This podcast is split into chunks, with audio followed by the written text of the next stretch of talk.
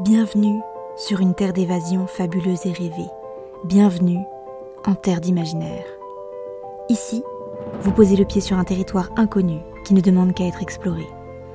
Découvrez chaque semaine une histoire courte, une nouvelle ou un conte qui vous fera voyager la tête dans les étoiles tout en conservant vos pieds sur terre. Découvrez aujourd'hui l'histoire du livre de réminiscence. Clara se trouvait au milieu de ses cousins, de ses oncles et tantes et de ses grands-parents. Pourtant, elle ne s'était jamais sentie aussi seule. Ses parents, souvent trop envahissants et ringards, lui manquaient terriblement. Même son frère au caractère de cochon lui manquait. Pourtant, elle ne les reverrait jamais. Alors qu'elle se morfondait dans son coin, sa petite cousine Éléanore vint la prendre par la main. Elle avait de grands yeux noisettes et ne parlait pratiquement jamais. Cependant, c'était la cousine dont elle se sentait la plus proche. Éléanore aussi avait perdu sa maman.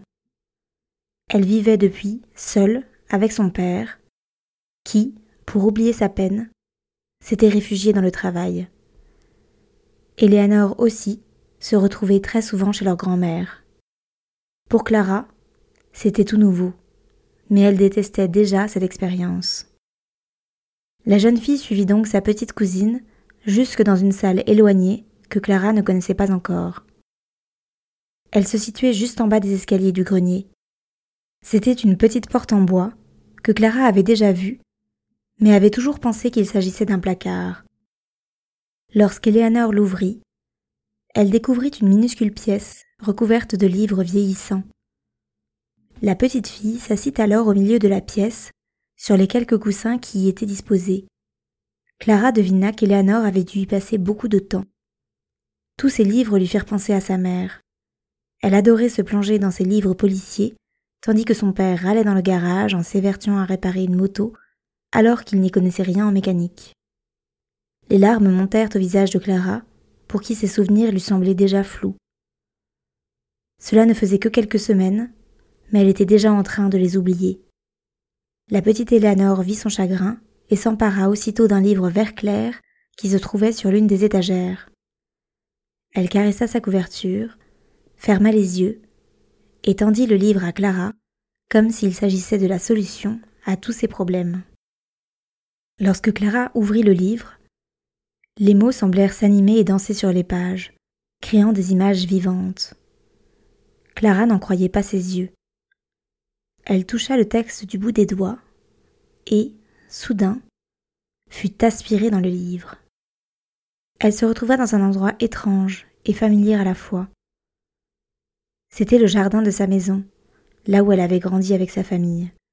Ses parents étaient assis sous l'arbre préféré de sa mère. Son père bricolait et sa mère lisait. Son frère, quant à lui, jouait avec son chien dans l'herbe. Clara se rendit compte que le livre l'avait transportée dans le passé, dans les souvenirs de sa propre vie.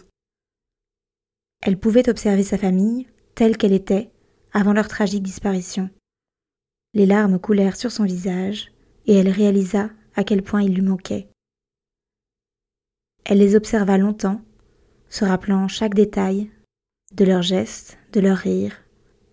Mais alors que Clara se perdait dans ses souvenirs, elle comprit soudainement que quelque chose avait changé. Les membres de sa famille semblaient être figés dans le temps, répétant inlassablement les mêmes actions, encore et encore, sans la moindre conscience de sa présence. La jeune fille réalisa alors que le livre voulait lui montrer quelque chose d'important. Elle ne pouvait pas revenir en arrière, elle ne pouvait pas changer le passé, mais elle pouvait emporter ses souvenirs avec elle et les intégrer dans sa vie. Sa famille vivait en elle, dans ses gestes, dans son caractère, dans tout ce qu'elle était. Le livre la ramena à la bibliothèque secrète, où Eleanor l'attendait avec inquiétude. Clara lui expliqua ce qui s'était passé et comprit ainsi que sa famille serait toujours présente avec elle. Chaque geste qu'elle faisait, chaque saute d'humeur, chaque petit moment de joie était un héritage de sa famille elle ne pourrait donc ainsi jamais les oublier.